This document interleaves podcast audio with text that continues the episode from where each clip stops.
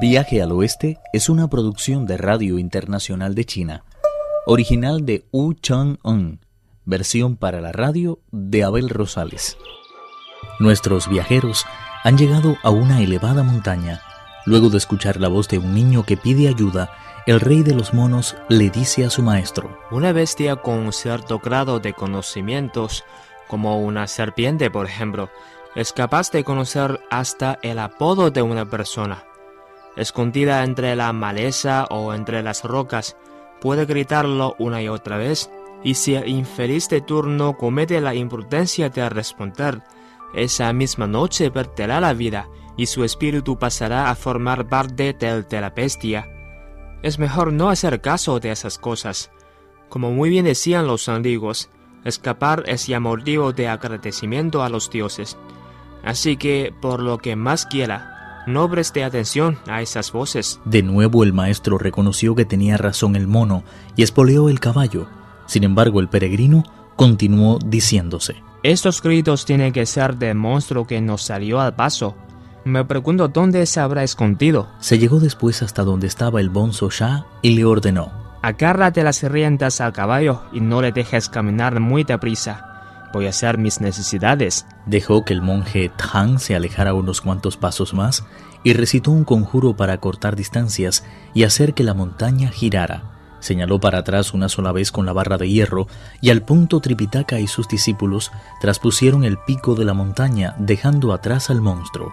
El gran sabio no tardó en alcanzarlos, pero en ese mismo momento Tripitaka volvió a oír los gritos de auxilio y comentó.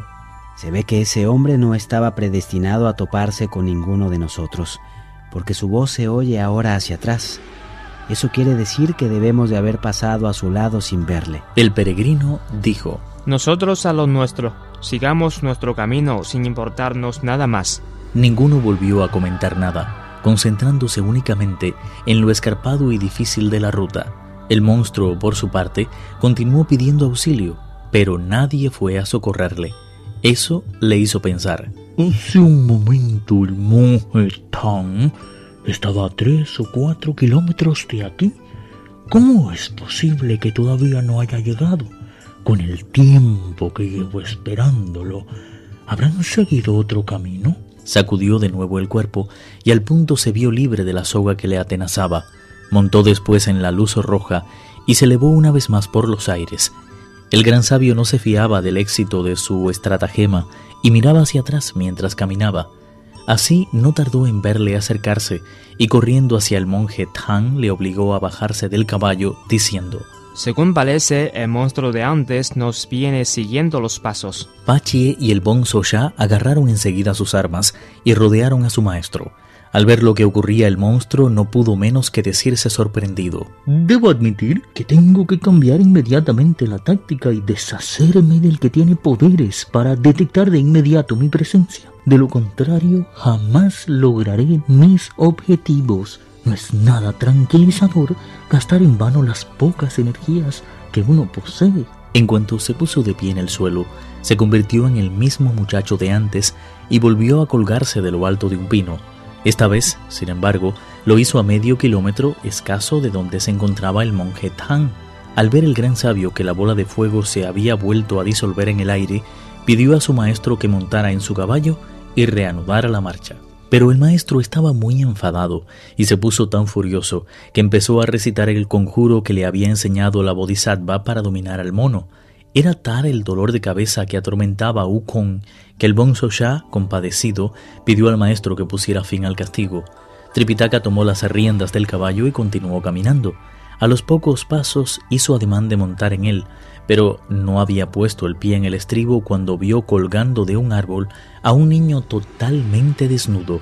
Conmovido se volvió hacia el peregrino y le regañó diciendo, En ti no existe la menor pizca de bondad. Solo piensas en buscarme problemas y en destruir cuanta vida encuentres a tu paso. Te dije que alguien solicitaba nuestra ayuda, pero tú te empeñaste en hacerme creer que se trataba de un monstruo. Mira bien, ¿qué es eso que cuelga ahí? ¿Una bestia o una persona? El gran sabio no se atrevió a replicar. Sabía que si abría la boca, el maestro empezaría a recitar otra vez el conjuro y prefirió ahorrarse ese tormento. Aparentó pues arrepentimiento y agachó compungido la cabeza.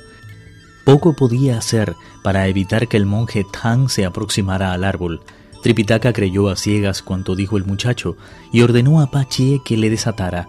El idiota se dispuso enseguida a hacerlo, pero el peregrino trató de impedírselo diciendo directamente al monstruo. Maldita bestia, no pienses que no sé quién eres. Para engañar a la gente se precisa más que llorigueos y patrañas. Si como dices, tu hacienda ha sido saqueada, tu padre ha muerto a manos de esos bandidos y tu madre se ha visto forzada a seguirnos, quieres decirnos a quién vamos a confiarte una vez que le hayamos liberado. Además, ¿cómo piensas agradecérnoslo si no tienes donde caerte muerto?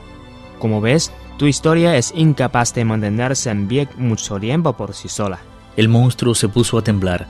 Sabía que el gran sabio era su principal enemigo, por eso echó mano de nuevo de su inventiva y convenció al monje. De ahora en adelante yo me encargaré de cuidarte. Finalmente el monje Tang ordenó al peregrino que llevara al monstruo sobre sus espaldas. Sin poder esconder su alegría, el monstruo aceptó. Con el fin de probar su peso, Wukong se apartó un poco del camino y comprobó que pesaba poco más de 15 kilos. Satisfecho, exclamó entre dientes. Mira que él es imprudente. Merecías que le diera muerte ahora mismo. ¿Quién te dijo que podías burlarte así como así de mí? ¿Acaso creíste que no iba a descubrirte? ¿Qué quieres decir? Si es verdad que perteneces a una buena familia, ¿cómo es que tienes un cuerpo tan ligero? Posiblemente no tomara suficiente leche cuando era pequeño. Está bien, cuando deseas orinar me avisas, ¿de acuerdo? Tripitaka iba delante con Pachie y el bonzo ya cerrando la marcha, Wukong con el niño a las espaldas. De su marcha hacia el oeste, disponemos de un poema que dice: La virtud siempre es sublime, pero las fuerzas del mal se valen también de su atractivo. De la misma forma, la causa del Zen es inmutable, pero de esa inmutabilidad se alimentan igualmente las bestias. El caballo de la voluntad permanece callado, tratando de dominar los deseos y pasiones. Quien alimenta la falsedad suele hallar éxito en sus empresas, pero su felicidad se desvanece como la espuma, porque tarde o temprano la verdad termina desenmascarándola. Mientras el sabio caminaba con el monstruo a sus espaldas, se dijo Parece como si el maestro no supiera lo difícil que es transponer montañas tan escabrosas como esta. Aunque fuera una persona honrada, no tendría ningún sentido cargar con este niño porque sus padres han muerto. ¿A quién vamos a confiar su custodia? En casos así, lo mejor es romperle la cabeza y asunto terminado. El monstruo se percató enseguida de lo que estaba pensando el peregrino y decidió valerse de la magia.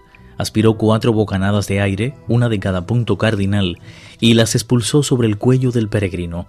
Al punto, éste sintió como si le hubieran puesto encima un peso superior a los diez mil kilos. Vaya, así que tratando de aprestar a su respetable padre un poquitito de magia, ¿eh? El monstruo temió que el gran sabio pudiera hacerle daño, y liberándose de aquel cuerpo, se elevó por los aires al tiempo que el peso que soportaba el peregrino se hacía cada vez más grande.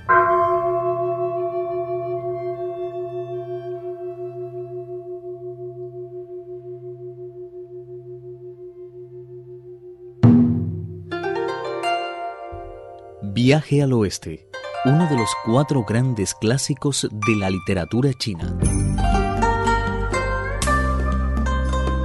Versión para la radio, Abel Rosales.